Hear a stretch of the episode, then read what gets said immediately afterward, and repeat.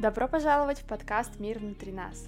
Вместе со мной, Лерой и моими прекраснейшими гостями мы изучаем, размышляем и вдохновляемся. Давайте вместе откроем мир э, внутри самих себя и попробуем разобраться.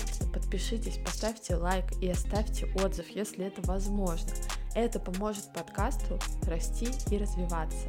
Всем приятного прослушивания.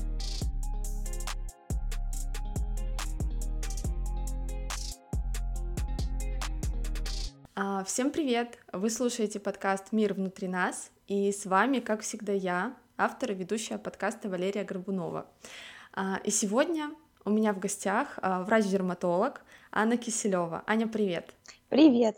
Аня, давай начнем с тобой с краткого обзора вообще твоего пути к становлению дерматологом. А, наверное, историю я хочу свою начать с того, что в подростковом возрасте, как и у многих подростков, у меня были прыщи, а, и с того момента мне стало очень интересно узнавать, как правильно ухаживать за кожей. Сначала это началось с ухода за кожей.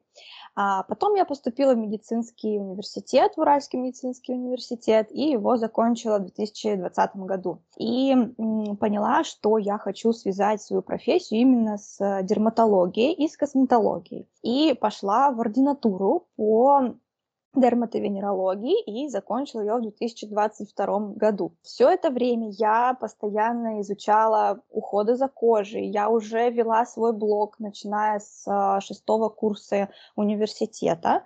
Рассказывала, писала посты о а, уходе за кожей, о всех этапах ухода и о проблемах ординатура, она только как бы дополняла мои знания а, более таким научным, научной средой. Уже год я работаю в одной из, по моему мнению, лучших а, центров эстетической косметологии, называется Венский. Находимся мы в Екатеринбурге и а, специализируемся как раз-таки на лечении акне и акнеформных дерматозов.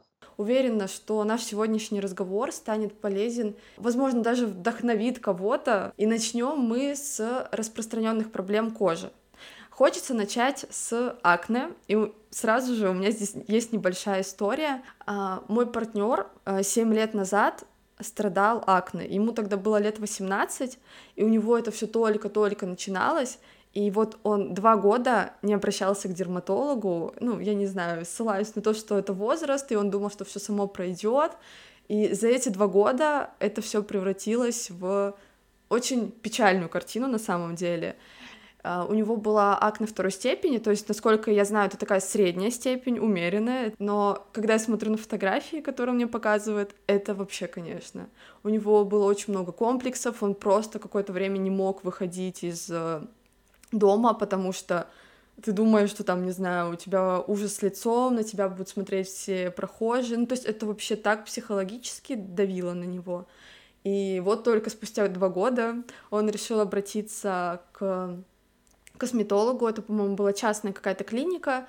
И потом это все еще лечил интенсивно полгода, прям интенсивно. И еще полтора года он пропивал курсы там раз в несколько месяцев. Я даже вот посмотрела статистику, что очень много людей, у которых есть акне, и я думаю, что это вообще, наверное, самый распространенный запрос, в том числе и в клинике, да, поэтому давайте начнем с акне вообще. Акне — это хроническое заболевание сальной железы. То есть здесь ходит очень много мифов, что что-то там нужно чистить, кишечники чистить, э, желчаток, значит, налаживать и так далее. А, но нет, акне это самостоятельное заболевание сальной железы, это значит, что это не симптом каких-то других заболеваний. То есть оно существует из-за генетической предрасположенности. Нам передается строение сальной железы, ее чувствительность к изменениям в организме, и поэтому оно действительно становится хроническим. То есть перестроить кожу, перестроить ДНК мы уже не сможем. Нам важно ввести это заболевание в ремиссию, то есть сделать кожу максимально чистой на долгое время, чтобы, естественно, сохранилось качество кожи, сохранился эстетический вид кожи, и, да, на эмоциональную а, вот этот момент высыпания не влияли. На чем мы остановимся, то, что у нас гиперчувствительная сальная железа, которая начинает изменять свою работу. Сальная железа нам нужна для того, чтобы она выделяла кожное сало.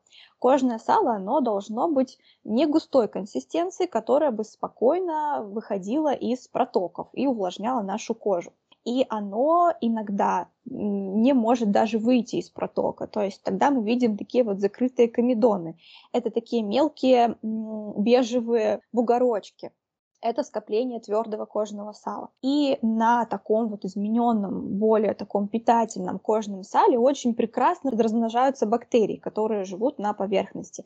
Поэтому они начинают, естественно, это все кушать, и у нас происходит воспаление. То есть то, что красное, то, что гнойничок, это уже работа бактерий, которые размножились на вот этом вот измененном кожном сале. Действительно, акне это очень распространенное заболевание, одно из самых распространенных в дерматологии, онкологии, оно затрагивает по статистике 9,5% а, от глобального населения. То есть это очень много. Конечно же, есть и другие дерматологические заболевания распространенные, но акне очень часто действительно влияет на эмоциональную составляющую, потому что оно появляется чаще всего в подростковом возрасте, и с этого момента оно продолжается очень длительное время, буквально до климакса, если говорить о женщинах. Мне на самом деле сразу же захотелось всех отправить к врачу, потому что когда я готовилась к выпуску, Почти на каждом сайте было написано, что это из-за того, что у вас там с кишечником проблемы. Ну, то есть, правда, про то, что это идет все от внутренних органов. Вообще, э, акне это предрасположенность, ну, всегда генетическая. Это все оттуда. Да, основное это генетическая предрасположенность, и дополнительно это триггерные факторы. То есть триггерные факторы это, грубо говоря, образ жизни и вообще жизнь человека. Это может быть стрессовые факторы, это могут быть э, вредные привычки, алкоголь, курение, это могут быть переедания сладкого, из-за чего у нас происходят резкие скачки инсулина. Триггерные факторы, они чаще провоцируют именно обострение процесса. То есть он может быть, допустим, в такой вяло текущей форме, пару элементов в месяц, а тут произошли какие-то триггерные факторы, и он раз и обострился, да, то есть э, триггерные факторы чаще влияют на обострение процесса и на а, длительность самого процесса. То есть если триггерные факторы происходят постоянно, в каких-то небольших дозах, да, допустим, мы все время любим кушать сладкое, и кушаем мы его там очень много каждый день, то, естественно, этот процесс просто будет очень длительным и упорным, и слабо реагировать на какое-либо лечение.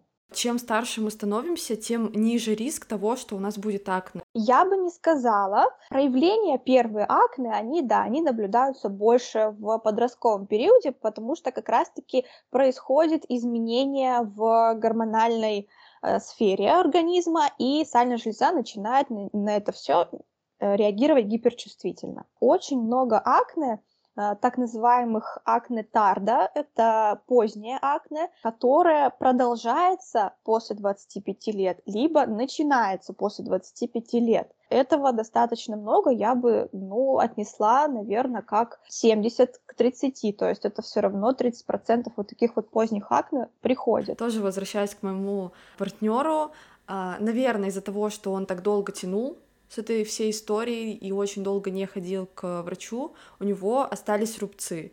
И я думаю, что с эстетической точки зрения у него все там условно более-менее, но для девушек как будто это более важная тема, потому что это правда эстетика, и она очень важна для девчонок. Постакне, они у нас могут быть э, в виде пятен, э, когда не нарушается рельеф кожи, то есть просто красные пятнышки, которые постепенно со временем светлеют и становятся в цвет кожи. Есть у нас рубцы постакне, то есть это уже нарушение рельефа. Почему это происходит? Допустим, у нас было большое крупное воспаление, такое такое красное, с гнойничком, с беленьким. Оно это все лопнуло, э, гной оттуда вытек и остался дефицит ткани, то есть ткань провалилась. Что происходит? У нас был очаг воспаления, и он является расплавляющим веществом для здоровых тканей. То есть вот эта вот все бактериальная флора, она расплавляет здоровые ткани, и поэтому у нас остается э, ямка от вот этого вот крупного элемента. Если мы видим, а, что акне процесс вот с такими вот большими крупными элементами,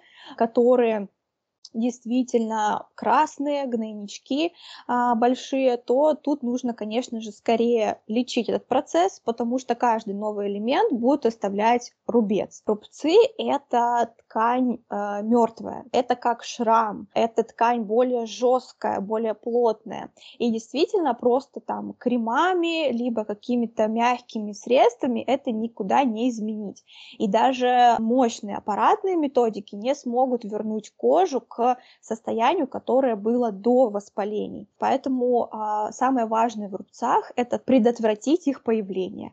А, поэтому если вы видите, что процесс утяжеляется, усиливается, то, конечно же, тут нужно срочно обратиться за дерматологической помощью, чтобы это остановить. И э, действительно, с эмоциональной точки зрения это приносит достаточно большой дискомфорт, особенно девушкам. А вот. А бывают же такие рубцы, которые еще созданы благодаря нам. Ну, то есть мы ковыряем элементы. Даже самые какие-то мелкие элементы мы начинаем давить ногтями и так далее далее, какими-то иголками сковыривать. Вот эта частая травматизация частое расковыривание тоже может принести рубцы, то есть мы сами себе можем навредить в этом плане. Поэтому, пожалуйста, не ковыряем элементы, как бы этого не хотелось, а, отходим от зеркала, убираем руки от лица. Да, я тоже думаю, очень важно это все не трогать вообще, ничего не усугублять. Допустим, а, у нас уже появились рубцы, мы вроде бы все вылечили, но у нас все равно остались какие-то небольшие рубцы. С помощью косметологии это можно сейчас, да, как-то минимизировать вот весь этот остаточный эффект после акне? А, да, это можно минимизировать, это можно улучшить в плане э, рельефа и светоотражаемости. То есть у нас была более глубокая ямка, а она у нас станет более неглубокой, более такой вот ровненькой. Это делается сейчас вот в нашей клинике, мы делаем аппаратными средствами. Это РФ-игольчатый, то есть это иголочки, которые проходят через жесткую ткань рубца и подают энергию. Тем самым они а, разрушают эту жесткую ткань и начинается восстановление этой ткани. Плюсом мы еще вводим препараты, которые обогащены пептидами, чтобы кожу, собственно, восстановить. И, конечно, есть очень хорошие показательные результаты, как вот этот вот рельеф может восстанавливаться. Хотя бы восстановить светоотражаемость, улучшить качество кожи, это можно. Ну, это прекрасно. А сколько лет вот уже есть такие косметологические истории? Раньше были актуальны шлифовки, но с э, появлением РФ игольчатого стала коррекция рубцов стала более комфортной для пациента. То есть шлифовки, э, если брать какие-то более эффективные, то они все с долгим реабилитационным периодом. То есть это красное лицо, корки, шелушение и так далее. Когда мы корректируем РФ игольчатым, восстановление это примерно ну, сутки. То есть там без э, вот этих вот корок все достаточно комфортно. Поэтому в этом плане плане процедура более комфортна для пациента, и пациент ее не пугается. То есть это не значит, что там у него что-то облезет, и он будет там месяц сидеть дома и не работать. А еще наш сегодня разговор э, до записи подкаста начали с того, что прыщи это тоже акне, но не все прыщи это акне. Но я никогда не была у дерматолога, у меня не было каких-то сильных проблем с кожей, и я не знала, что прыщи — это тоже акне. Вы мне сегодня вообще э, открыли что-то новое. Люди говорят слово прыщи, когда они видят какую-то красненькую точку, бугорочек красненький, возможно, с гнойничком. Это может быть несколько видов дерматологических заболеваний. То есть, если вы видите у себя высыпание на лице, то не факт, что это акне. Прыщи могут быть отнесены и к акне-процессу, и к заболеванию такому, как розация, к грибковым заболеваниям, к просто бактериальным фолликулитам и так далее. То есть не каждый прыщ – это акне, но при этом акне – это прыщи. Поэтому если у вас какие-либо высыпания на лице, они у вас сильно беспокоят, то, конечно же, нужно обратиться к квалифицированному дерматологу, чтобы он вам сказал, какое именно заболевание у вас на лице. Либо это акне, а, либо это какие-то другие заболевания, которые по-другому лечатся. Угу. А если это акне, и мы, допустим, не обращаемся, оно же все равно будет усугубляться, и когда-нибудь мы уже точно поймем, что это акне. Но на самом деле и другие процессы, которые вызывают прыщи, они тоже усугубляются с течением процесса. Поэтому тут мы сами точно не поймем, если тем более это какая-то странная картина. Угу. В общем, всем э, к дерматологу, если что-то беспокоит. Да. А, отлично, спасибо большое. И хочется вот про акне тоже сказать, что в любом случае акне вы не вылечите дома. Это не что-то обычное, что пройдет само собой. И, конечно, нужно идти к специалисту, чтобы вам назначили лечение, и вы прошли полный курс, чтобы вылечиться. Не усугубляйте это все.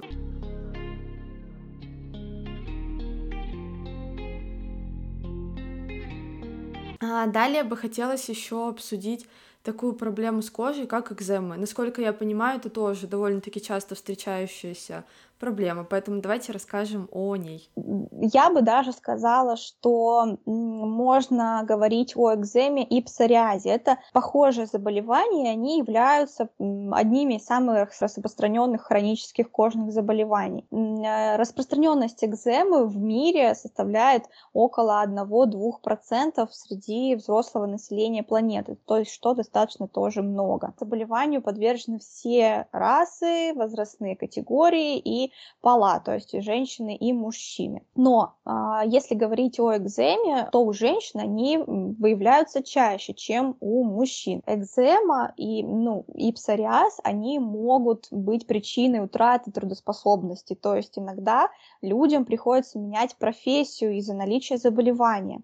Его работа может ухудшать его заболевание и утяжелять его. Как всегда, конечно же, экзема — это наследственная предрасположенность, это связывается с мутацией гена, который кодирует синтез белка филогрина. То есть, если его нет, у нас нарушается барьер кожи, у нас через этот нарушенный барьер могут попадать аллергены, бактерии и так далее. Поэтому получается такой вот шелушащийся очаг с воспалением. У меня вот у подруги была экзема на руках. Так долго не могли почему-то ей подобрать нужное лечение правильное. Там тоже все очень сложно с лечением.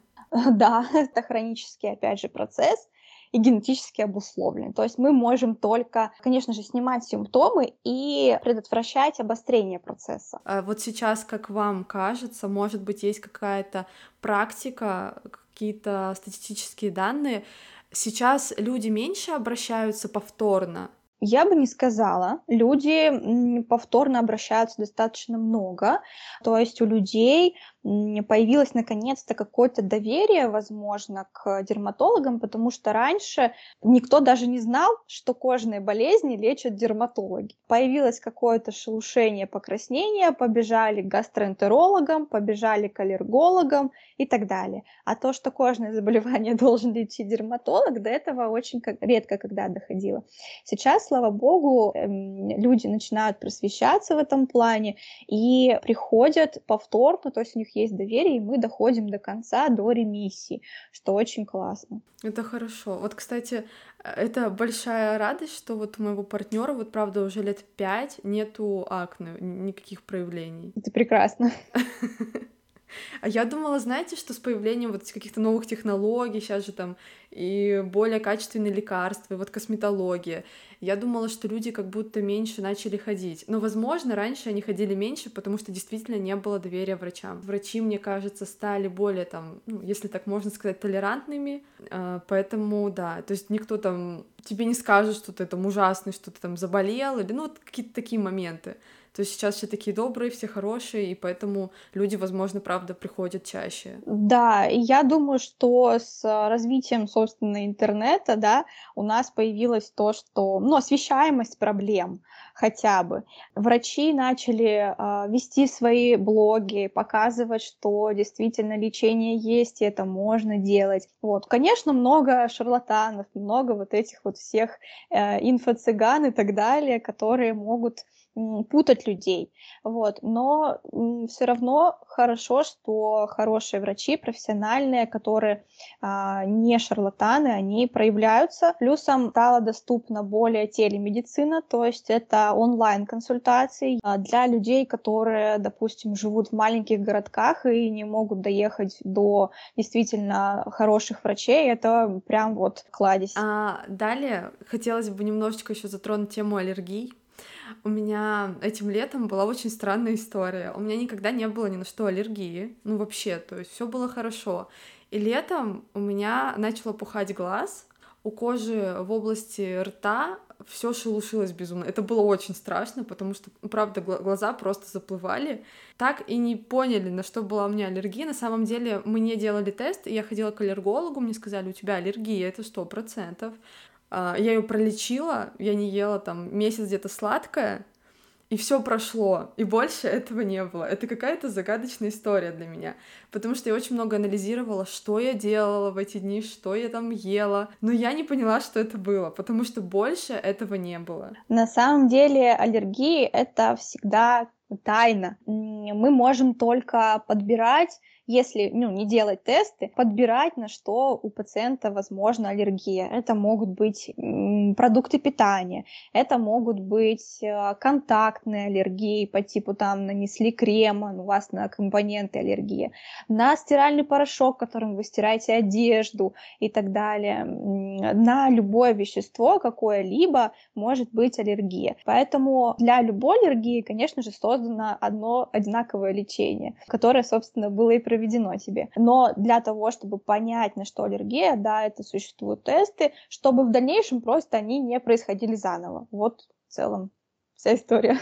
Угу, то есть аллергия прям такая очень за за загадочная тема. Да, просто мне так странно было, и вот прошло полгода, и у меня больше ничего не было. Я так и не поняла, что произошло. Может быть, тут тоже какие-то факторы еще могут влиять, там стресс какой-то, еще что-то дополнительное? Или с аллергиями так не работает? А, конечно, стрессовые факторы, они могут делать организм более чувствительным к этим аллергенам. Вот так я бы выразилась. То есть в прекрасном здоровье, в прекрасном а, состоянии у вас, может быть, и не случилась бы аллергия. Вы пострессовали, у вас появилась а, аллергия на какой-либо продукт или средство и так далее. Вот. При этом больше не повторялось в здоровом состоянии. Такое тоже может быть. А далее давайте с вами поговорим о питании. А, для того, чтобы кожа была здоровой и все у нас было прекрасно. Про питание. Самое главное в питании, если мы хотим, чтобы кожа была увлажненной, напитанной, насыщенной, а, с хорошим цветом лица, это в том, чтобы а, вы не ограничивали свой рацион продуктов. То есть это не значит о том, что вы должны есть все подряд, а в том, чтобы ваш рацион а, обязательно содержал все необходимые нутриенты. Белки, жиры, углеводы, клетчатка, потому что если мы будем есть мало белка, допустим, белок это как строительный материал для кожи, у нас кожа будет более рыхлая, такая менее тонизированная, я бы сказала. Здесь важно, чтобы у вас рацион был полноценным. И здесь речь не идет о диетах, тут речь о том, чтобы у вас было все полноценно. Конечно, не нужно переедать каких-то вредных продуктов никому. Это жареные продукты, жирные, копченые, передать сладкого. То есть такие моменты, которые никому не рекомендованы, конечно же, не нужно а, исполнять. Вот, как бы в питании для кожи секретов нет. Главное, чтобы у вас были все необходимые нутриенты. Угу. То есть э, монодиеты это диеты, когда там условно люди едят, например, только углеводы или вот что-то такое, э, они прям супер не полезны, в том числе и для нашей кожи. А, не полезные, туда же относится кето-диета, а, для кожи в целом не полезно это, для организма тоже это не полезно. Есть противопоказания для этих диет, то есть что могут а, обостриться ваши какие-то хронические заболевания, если вы будете на таких диетах сидеть. Угу. А недостатки витаминов. Мы тут недавно обсуждали тоже, что сейчас качество продуктов, оно как будто бы сильно ухудшилось там за последние лет 10-15. И а, недостаток витаминов, он может тоже вызвать какие-то а, проблемы с кожей? А, конкретно недостатки витаминов, они не вызывают прямо вот дерматологических диагнозов, я бы так сказала. Дефицит а, железа того же может вызвать более бледный цвет лица, синие круги под глазами. Как раз-таки дефицит железа может играть очень негативную роль в плане заживления кожи. То есть, когда у нас есть акне процессы, когда у нас есть дефицит железа, с большей вероятностью будут образовываться рубцы, потому что у кожи не будет энергии для заживления рубцов. То есть, такие дефициты, они как бы заболевания не вызовут, а, но изменить процессы кожные они могут. И одно из основных это вот именно железо. Я бы сказала, да, на самом деле дефицит железа сейчас прям вот э, массовый, особенно у девушек. И это на самом деле такая прям страшная ситуация, потому что каждая, наверное, вторая пациентка, которая ко мне приходит на прием, дает потом э, содержание ферритина в крови, и он ниже нормы. А лаборатории сейчас часто, так сказать, не то чтобы обманывают, а, наверное, у них просто референсные значения очень широкие. От 10 там я уже не помню верхнее а, значение, но а, сразу скажу, нижнее 10 это не норма, то есть если у вас 11, это дефицит железа. Вот. А в норме железа оно должно быть а, выше 50. Тут не надо считать по весу, то есть это не особо актуальная информация по весу считать. А выше 50 это хорошо, потому что у детей, у новорожденных, у маленьких ферритин не должен быть 3 там, если они весят 3 килограмма и так далее. Давайте далее перейдем к уходу за кожей. И начнем, наверное, с очищения, тонизирования и увлажнения кожи. А, уход за кожей нам нужен вообще в целом для того, чтобы поддерживать ее в хорошем состоянии. Конечно, многие могут сказать, вот там наши прабабки жили без ухода для, за кожей, и все у них было хорошо.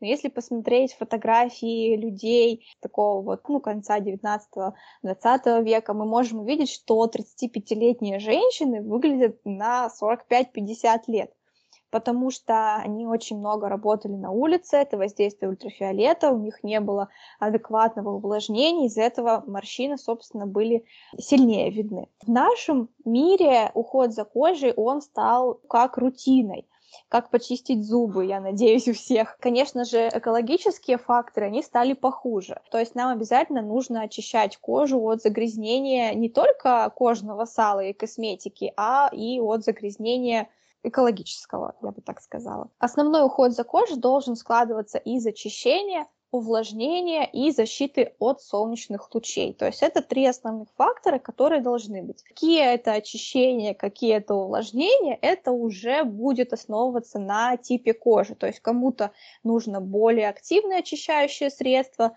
кому-то нужны более жирные увлажняющие средства и так далее. Но три э, момента, что очищение, увлажнение, защита от солнца, это должны быть. По поводу тонизирования, здесь такой момент, что тоники, они не особо необходимы. То есть, если мы берем тоники, у нас ничего особо с кожей не случится. Но действительно тоники могут нам добавлять активных веществ, если тоники там кислотные, с витаминами, если мы хотим какие-то проблемы с кожей решить в плане там улучшения цвета лица и так далее. Каждому я рекомендую хотя бы иметь умывалку и крем увлажняющий. Если вам сложно ввести в уход в свою рутину, хотя бы две баночки. Вот. Дальше уже э, привыкайте разбираться и добавлять другие этапы. По поводу защиты от солнца, это очень такой важный момент, потому что Вообще ультрафиолет, он вреден для кожи. А, он может вызывать рак кожи. Об этом многие забывают, особенно девчонки. Мы очень все хотим быть загорелыми, э, красивыми, вот с этим вот бежевым оттенком. А ультрафиолет, он несет в себе не только риск рака кожи, но и фотостарение. То есть девчонки, которые любят ходить в солярии и загорать на солнышке, они постареют раньше, чем люди, которые используют SPF-крем и не загорают. То есть не, специально не ходят загорать. Поэтому тут, конечно же, такой момент, что на будущее. То есть сейчас мы хотим быть более загорелыми, но через 10 лет мы будем выглядеть хуже, чем все наши ровесницы. Тут как бы такой выбор каждого. А раз мы упомянули уже защиту от солнца, мне еще хотелось бы, э, может быть, развеять у кого-то мифы про родинки. Это же тоже какая-то пиковая тема была, что родинки это опасно, что ну вот вся эта история. Вот расскажите, как это есть э, на самом деле. В плане рака кожи действительно сон, э, ультрафиолетовый свет, он может провоцировать появление рака кожи, то есть он негативно воздействует на деление вот этих вот патологических клеток. Поэтому если у кого-то есть много родинок, то таким людям вообще, по идее, загорать нельзя и нужно использовать SPF. По поводу родинок, по поводу того, чего опасаться, опасаться нужно свеже появленных родинок. То есть, допустим, вы жили всю жизнь, а вот прошлым летом у меня появилась какая-то родинка. Вот такие вот родинки нужно обязательно проверять, как это делается. Это делается, опять же, у дерматолога.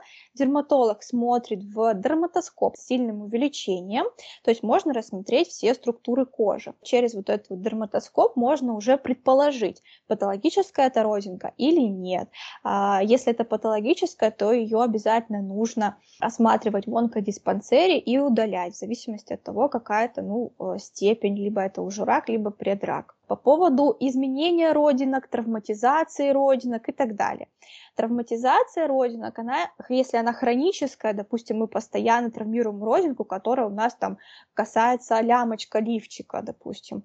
Часто травматизация постоянная действительно тоже может привести к изменению клеточному, то есть тоже может развиться предрак. Если мы говорим о обычных родинках, которые у нас с детства, здесь нужно смотреть, как они себя ведут. Допустим, мы заметили, что она начала расти, она начала менять свой цвет, то такие родинки также нужно показать дерматологу. Вообще для людей, у которых есть а, много родинок, таким людям показана такая процедура, как картирование родинок. То есть это когда в кабинете у врача-дерматолога снимают э, на э, фотоаппарат зоны тела, аппарат определяет количество родинок, и э, вы можете в эту программу вбивать именно вот эти вот увеличенные снимки и следить за ними. То есть, когда вы придете через полгода или год, вам снова сделают это картирование, и уже будет понятно, есть ли рост в каких-то родинках, есть ли изменения в каких-то родинках, есть ли новые родинки и так далее. Угу. Ой, мне кажется, просто да, на самом деле, если очень много родинок,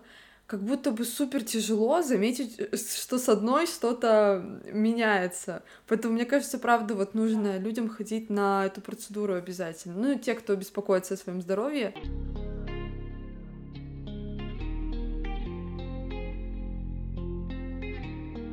А вот смотрите, возвращаясь еще немного к теме очищения, там, увлажнения кожи. Как выбирать средства? Я просто вообще, если честно, покупаю какие-то свои одни и те же марки, вот, и хочется спросить, это все равно плюс-минус все на каком-то одном качестве делается, ну, например, очищение, или есть прям очень ужасные средства, которые вот не нужно прям использовать? А, прямо такого, что есть добро и зло, конечно же, тут нет. Есть разные линейки в плане того, что есть умывалки, там, допустим, для сухой кожи, для чувствительной кожи, для жирной кожи. Они все отличаются по составу. У них разные павы, это мылящие вещества. То есть, чем мягче павы, тем э, мягче умывалка, и она подойдет, допустим, для чувствительной кожи. Что-то такого, что прямо, конечно же, испортит кожу, это, наверное, мыло. Вот, если вы умываетесь мылом, дегтярным и так далее, даже мылом для рук, это негативно скажется на коже, потому что там действительно сильные агрессивные пары, которые нужны нам для того, чтобы убить бактерии на руках но никак не на лице, там нам этого не нужно. Поэтому в умывалках, конечно же, они могут отличаться по качеству сырья, чем э, дороже и более люксовее фирма, тем там более качественный состав и сырье более дорогое. При этом и в недорогих каких-то марках нормальные составы, да, но если вас беспокоит какая-то вот действительно дерматологическая болезнь по типу акне, розация, то здесь, конечно же, нужно, чтобы вам подобрал это либо косметолог, либо дерматолог исходя из вашей проблемы. Потому что много вот этих вот маркетологических уловок, где красными словами напишут, что это что-то хорошее, а по составу это скудное. И с увлажнением, я думаю, то же самое. Мне, кстати, почему-то кажется, что в увлажнении кожи как будто очень много, знаете, вот как будто пустышек. Или везде есть что-то хорошее? Большинство увлажняющих кремов, они простые. Там важный момент это глицерин, гиалуроновая кислота, то, что будет размягчать наш эпидермис. То есть эпидермис это у нас слой достаточно сухой, он ороговевает постоянно, то есть у нас отваливаются, грубо говоря, клетки кожи, это в норме должно быть, вот, и поэтому задача увлажняющего крема вот эти вот сухие частички как бы склеить, увлажнить, размягчить. Поэтому действительно увлажняющие крема есть просто вот очень дешевенькие, но в целом они как бы делают свое дело. Если действительно мы говорим об атопическом дерматите, когда это действительно дерматологическое заболевание, оно а, вызвано именно нарушением деления клеток, то здесь нужны более специфические увлажняющие крема, они называются эмоленты, которые содержат в себе более богатый состав и более такие заживляющие компоненты, которые будут клетки, которые где-то не так расположены, будут склеивать, грубо говоря. У меня с детства синяки под глазами. Сейчас я иногда очень сильно не высыпаюсь, потому что я работаю с 8 утра. И я не понимаю, что мне с этим делать. И меня это супер беспокоит, поэтому было бы здорово услышать, может быть, какие-то рекомендации, может, вообще какую-то информацию, потому что, как я уже сказала, в интернете много вообще каких-то непонятных фактов и информации, и хочется это услышать от специалиста. А, хорошо, давайте поговорим о проблемах а, вокруг глаз, да, синяки, а, отечность, мешки под глазами и так далее. На самом деле здесь очень много различий. Основное, да, это синяки и мешки. Синяки – это как бы в целом ровная кожа под глазами, при этом она более синяя, ярко-синяя, да, чем основное э, цвет лица. Это может быть вызвано на самом деле разными причинами. Э, это физиологическое строение глазницы, то есть глазница построена так, что она изменяет натяжение кожи, и кожа в этом месте становится более просвечиваемой, сосуды видны. В целом это, да, сосудистая сетка, такая вот венозная, я бы сказала, синенькая, которая действительно просто, она врожденное из-за строения такого глазницы. А с этим на самом деле справиться нельзя, то есть сосудистую сетку а, просто сосуды никуда не деть, Поэтому тут, конечно, момент более печальный. Если мы говорим о а, синеве под глазами, которой раньше не было, допустим, все было хорошо, но вот вы начали стрессовать, не высыпаться, появилась синева под глазами. Это действительно можно корректировать у косметолога, мезотерапии, допустим, зоны вокруг глаз, которая бы осветляла эту зону, и приводила в более такое физиологичное состояние. Также можно говорить о коричневых кругах под глазами. Это больше как пигментация кожи, может выглядеть. Тут больше расовая такая предрасположенность у людей восточных. У восточных женщин часто бывает пигментация коричневая и верхнего века, и нижнего века. Здесь также можно с этим работать и с, допустим, осветляющими кремами, допустим, с витамином С, либо мезотерапией той же, но немножко другой уже, которая будет воздействовать на пигмент. Если мы говорим о мешках под глазами, то есть о каком-то выбухании, отеках. Также нужно это все различать. Есть мешки под глазами, которые также предрасположены генетически из-за строения глазницы, то есть глаза более выпуклые, из-за этого кожа так располагается, чтобы закрывать глазницу. Есть мешки под глазами, которые обусловлены хроническими заболеваниями, например, заболеваниями почек, когда есть сильный отек под глазами. Есть еще гипертрофия Грыжевые мешки нижнего века – это когда у нас разрастается подкожно-жировая клетчатка нижнего века. Это решается больше хирургическим путем. То есть это грыжи нижнего века, когда мы под нижним веком видим прям вот мешочки. Косметологически здесь, ну, слабо это будет э, корректироваться. Если это отечность в плане того, что вот вы часто пьете, допустим, просечка, э, вы очень любите кушать роллы солененькие и так далее – ну, связано больше с циркуляцией жидкости в организме. Здесь, да, здесь помогут и патчи, здесь и мезотерапия, и массажи. А, то есть это то, что у нас может уходить. Также будет несколько вариантов решения проблем. То есть вот если мы говорим о синяках под глазами, начнем с самого начала, а, которые условно всегда были, с ними вообще ничего не поможет. Ну, практически нет. Если только какая-то цветовая коррекция, косметологическая, ну, косметика и так далее. То есть то, что я вот сейчас пользуюсь патчами, это вообще бесполезная история. А патчи по поводу цвета, они, да, действительно, они из-за холодного такого эффекта, допустим, если они у вас в холодильнике, они могут сужать сосуды. Вот, то есть легкий такой вот освежающий момент в плане сужения сосудов и более бежевой кожи, да, они могут быть. А если вот, да, мы говорим о мешках под глазами, мне просто кажется, что а, с возрастом это как будто бы усугубляется. Это все индивидуально, но вот просто, например, моя мама, допустим, да, у нее в молодости не было такого, а там чем старше она становится, тем меньше ей нужно сделать для того, чтобы она текла с утра. Это правда вот э, с возрастом все сложнее и сложнее не отекать? Или это тоже какая-то генетическая история? Да, здесь играет, скорее всего, больше возраст, потому что у нас изменяется метаболизм а, во, все, во всем. То есть с возрастом у нас он становится более такой замедленный. А, либо здесь история про вот как раз-таки а, дрожжевые мешки нижнего века. То есть они как раз-таки с возрастом могут более быть видны, а, могут ниже опускаться и быть более а, заметны. А чтобы этого избежать, нужно там, ну понятно, там поменьше роллов, алкоголя и в том числе поменьше воды там перед сном. Ну, если вот так базово как-то обосновать мешки под глазами. А, в целом, да, действительно, это может влиять соленые продукты на это и избыток алкоголь, который задерживает воду и в целом избыток воды. Поэтому, а, если в плане питания, то да, вот эти вот моменты можно соблюдать. В плане ухода за кожей можно подключить массажи,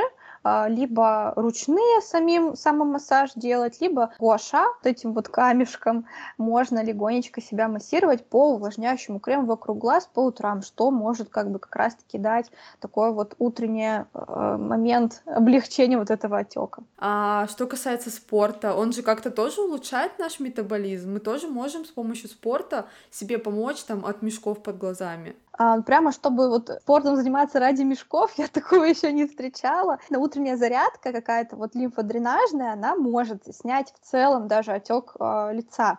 То есть мы же отекаем не только в зоне вокруг глаз, у нас может отекать и щеки, э, и нижняя часть лица, поэтому э, лимфодренажная зарядка, прыжки легкие, просто разминка по утрам, да, это имеет место быть.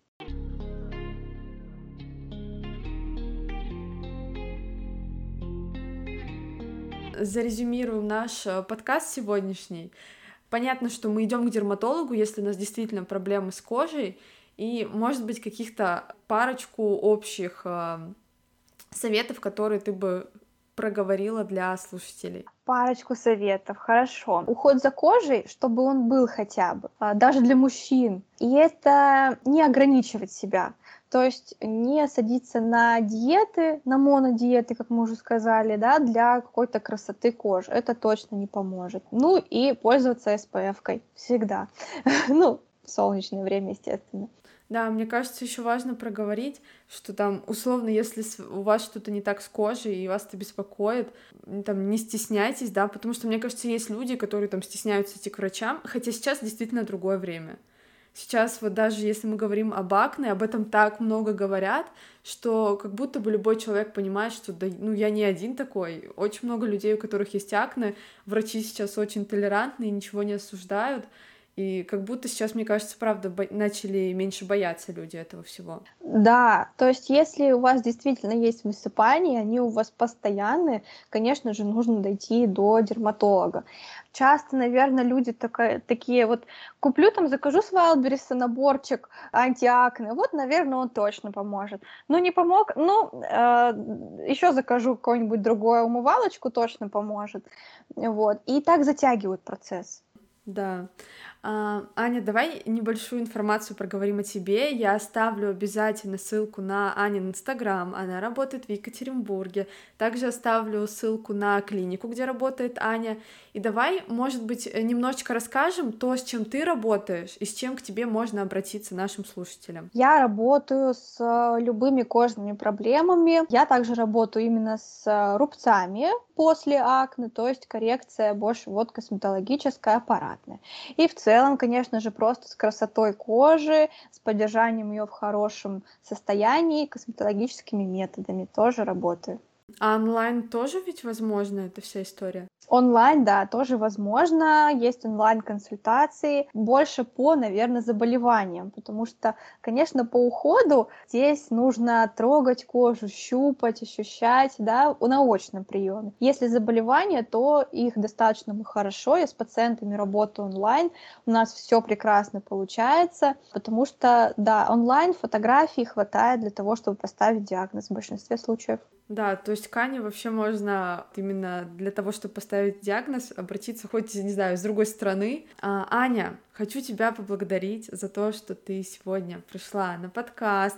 Очень интересно и увлекательно рассказала, все очень подробно. Спасибо тебе, что позвала. Мне было очень приятно рассказать, просветить массы людей, чтобы они не боялись дерматологов, чтобы им было все более понятно в плане ухода за кожей. Вот. Спасибо вообще, что ты делаешь этот проект, что у тебя прекрасные вообще герои. Продолжай дальше больше, я считаю. Спасибо большое, спасибо большое.